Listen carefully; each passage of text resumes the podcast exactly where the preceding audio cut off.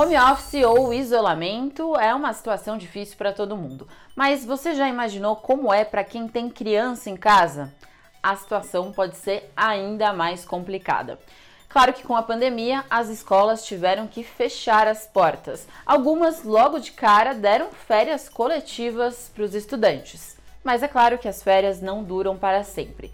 O jeito foi voltar com aulas online. Mas vem cá, e os pais que perderam renda, ou pior, perderam o emprego durante a pandemia? Como que eles fazem para pagar as mensalidades das escolas? Muitos têm ido à justiça para tentar algum desconto durante a pandemia. E como ficam as escolas que precisam pagar as contas e os professores e funcionários? Será que tem jeito? Existe alguma solução para esse impasse?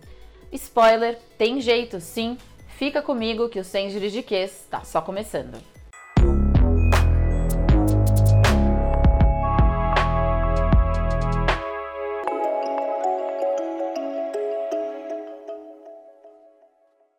Se você é pai ou mãe, talvez esteja passando por essa situação. Se você não é, provavelmente conhece alguma história das dificuldades do ensino escolar na pandemia muitos pais ou mães tiveram redução salarial. Os que eram autônomos perderam renda. E teve gente ainda que entrou no grupo dos desempregados. E no meio de tudo isso, os boletos que não param de chegar. Os filhos estão em casa, mas as aulas continuam online. As escolas, inclusive, alegam que tem custos com essa nova dinâmica na pandemia. Vamos ao caso de hoje. As mensalidades escolares durante a pandemia. De um lado, os pais que reivindicam descontos na mensalidade, falam da redução de custo das escolas nesse momento e sofrem com os impactos da crise econômica. Do outro, as escolas. Enquanto algumas toparam sentar na mesa com os pais para negociar, outras fecharam as portas para a conversa. São casos, inclusive, que foram parar na justiça. E para me ajudar a explicar como fica esse impasse, vamos à especialista de hoje.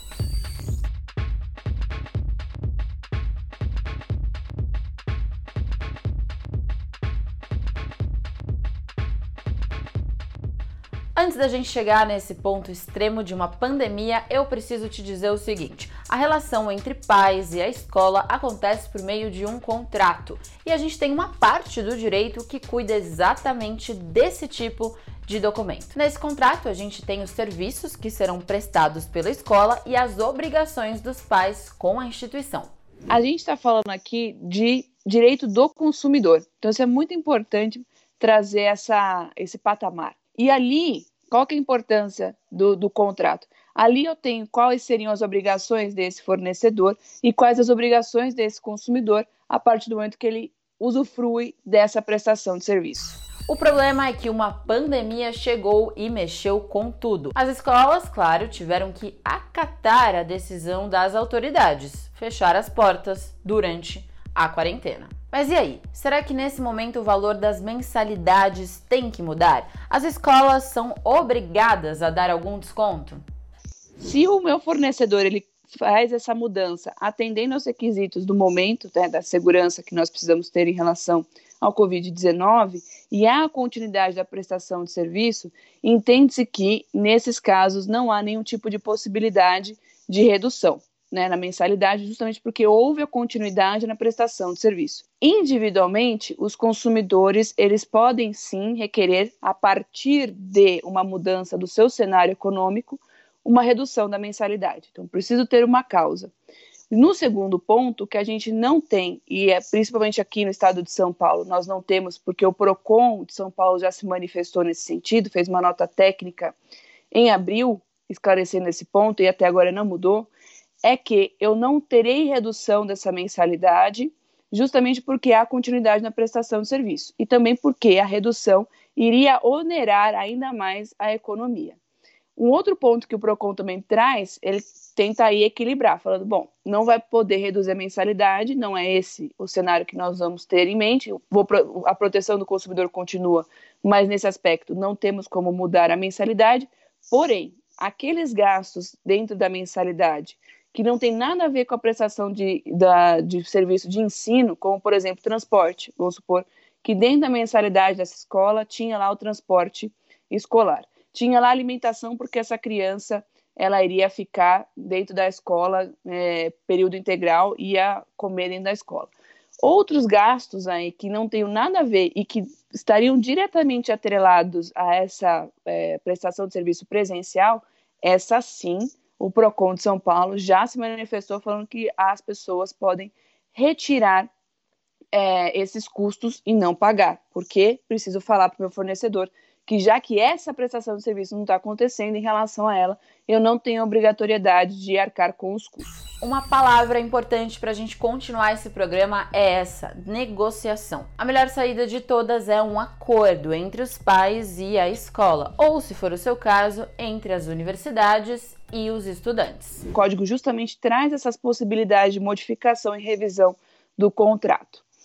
Nesse aspecto, quando os pais têm essa necessidade dessa revisão, o, o, o, nosso código fala que o fornecedor tem que estar aí aberto né, para o consumidor ter um canal em relação a isso, e o PROCON ele reforça isso, a partir do princípio da boa-fé, entendendo que estamos num momento crítico, tanto para consumidores, tanto para fornecedores. Os é, fornecedores têm que ter, sim, um canal claro, né? O que, que eu quero dizer com claro?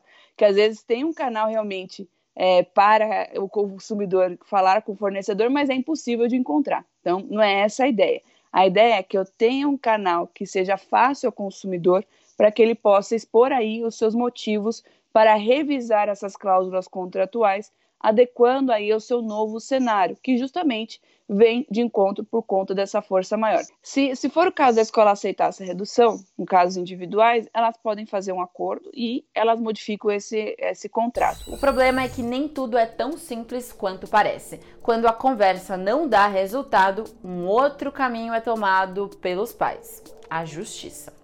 Como foi o início, né? Vocês se reuniram em um grupo de WhatsApp para conversar sobre a dificuldade que alguns pais estavam tendo em relação à mensalidade escolar, né? Tentava negociar e a escola irredutível, né?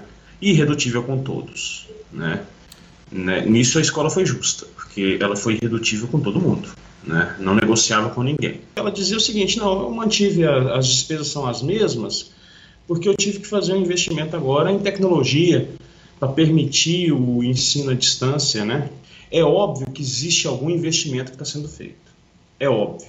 Só que isso é muito mais compensado pelas despesas que deixam de ser feitas. Segurança, em relação aos professores, aos, aos funcionários, vale alimentação, vale transporte, que deixa de ser pago, segurança da escola, limpeza, é, energia, energia elétrica, as, as escolas hoje em dia, particulares, a maioria delas tem ar-condicionado em todas as salas, que deixam de, de, funcionar.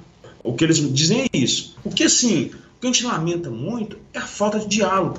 Fizemos essa notificação extrajudicial para diversas unidades da escola.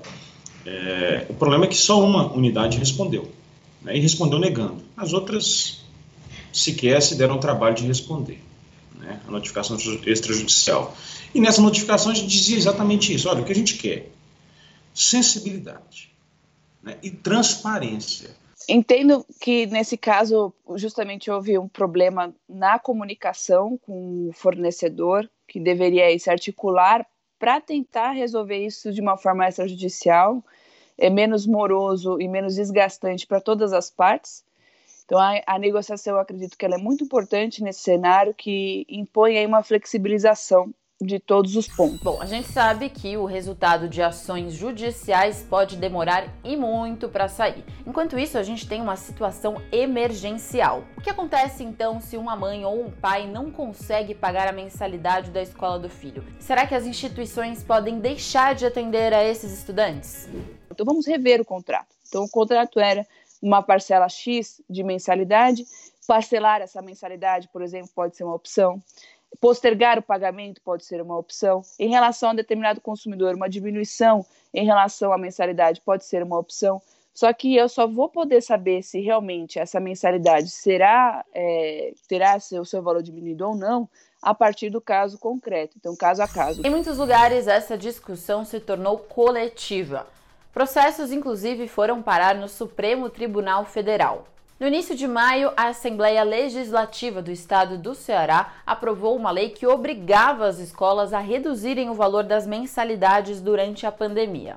A redução ia de 5% a 30% e valeria durante todo o período de isolamento. A reação chegou alguns dias depois. A confederação que representa as escolas particulares entrou na justiça para tentar derrubar a lei. Eles foram até o Supremo Tribunal Federal. Na ação, a confederação alega que vários projetos similares estão sendo discutidos pelo país. Eles pedem a suspensão de qualquer medida desse tipo que obrigue as escolas a baixar o preço. No Rio Grande do Norte, a situação foi parecida. A Defensoria Pública do Estado entrou com uma ação na Justiça para obrigar as escolas a reduzirem os preços. Na Justiça de Pernambuco prevaleceu o entendimento das escolas. O Tribunal de Justiça do Estado derrubou uma ação que obrigava as escolas a darem 20% de desconto para os estudantes. A ideia foi parar também em Brasília. Dois projetos na Câmara dos Deputados propõem uma redução de todas as mensalidades de escolas particulares no país. Um deles determina a redução de 30% dos valores. No Senado, a gente também tem o projeto de lei 1163, que fala da redução de 30% dos custos das mensalidades para as escolas que não conseguirem dar o ensino presencial. Mas vem cá, será que uma decisão como essa pode ser na canetada? Como está a situação das escolas nesse período? São Paulo, nós temos aí em torno de 10 mil escolas, até passa um pouquinho, 10 mil, 300 e poucas escolas. É, dessas escolas, 80% delas têm menos de 500 alunos. São escolas familiares, escolas pequenas, é, que sobrevivem no, no, dia a dia vendendo o almoço para comprar a janta, sabe? Uhum. Então, é, é uma situação bastante difícil. O que acontece hoje é o inverso, sabe? Não é a questão de se o aluno vai ficar na escola ou não. É saber se a escola vai continuar funcionando ou não porque se continuar da forma que está a, a, a situação, essa escola menor aí que eu te falei, que são 80% das escolas do Estado, ela atende pessoal da classe C, D e E. Isso dá mais de um milhão e meio de alunos. Se essas escolas continuarem, se a coisa continuar da forma que está e não houver uma ajuda, nós estimamos que entre 30% a 50% das escolas vão fechar. E a minha orientação no sindicato sempre é para que a escola converse com a família. Se você não pode abaixar o preço da mensalidade, como a maioria não pode, você flexibilize o pagamento. Se você cobra em 10, 12 parcelas, que cobra em 15 e 16. Mas o dilema não é fácil. Tem muito professor que está tendo que trabalhar a mais nesse período e estudantes que não se adaptam às aulas online. Em meio a todos esses interesses e dificuldades, a melhor saída, minha gente, ainda é aquela lá. Cada turma elegeu um pai para ser o representante daquela turma e ele participa num debate conosco, com os professores, com os tutores, enfim, para saber como que anda a saúde financeira da escola. Há uma necessidade de bom senso no sentido de flexibilização do, das relações como um todo. Pilotar o judiciário de ações não é produtivo. Né? O judiciário já tem muitas ações. Visar o equilíbrio do consumidor não é falar para ele que ele tem um direito A e ele vai demorar 10 anos para isso. Principalmente quando a gente fala em relação à educação. Eu não quero esperar 10 anos para me formar, por exemplo. Nesse momento seríssimo, estamos todos à flor da pele. Mas tanto para combater o coronavírus quanto para tentar resolver todos os problemas que vieram com a pandemia, uma resposta continua sendo a melhor. União. Pais, estudantes, familiares e instituições de ensino precisam juntas buscar soluções. Pensa só, se os pais resolverem sair das escolas, a gente tem o risco das escolas fecharem. Se os pais precisarem tirar os filhos das escolas nesse período, a gente tem o prejuízo para quem está na ponta, os estudantes. Então, bora lá tentar conversar é isso, Sem Juridiquês fica por aqui. Espero que a gente tenha elucidado um pouco todo esse conflito. A gente volta na semana que vem. Até lá!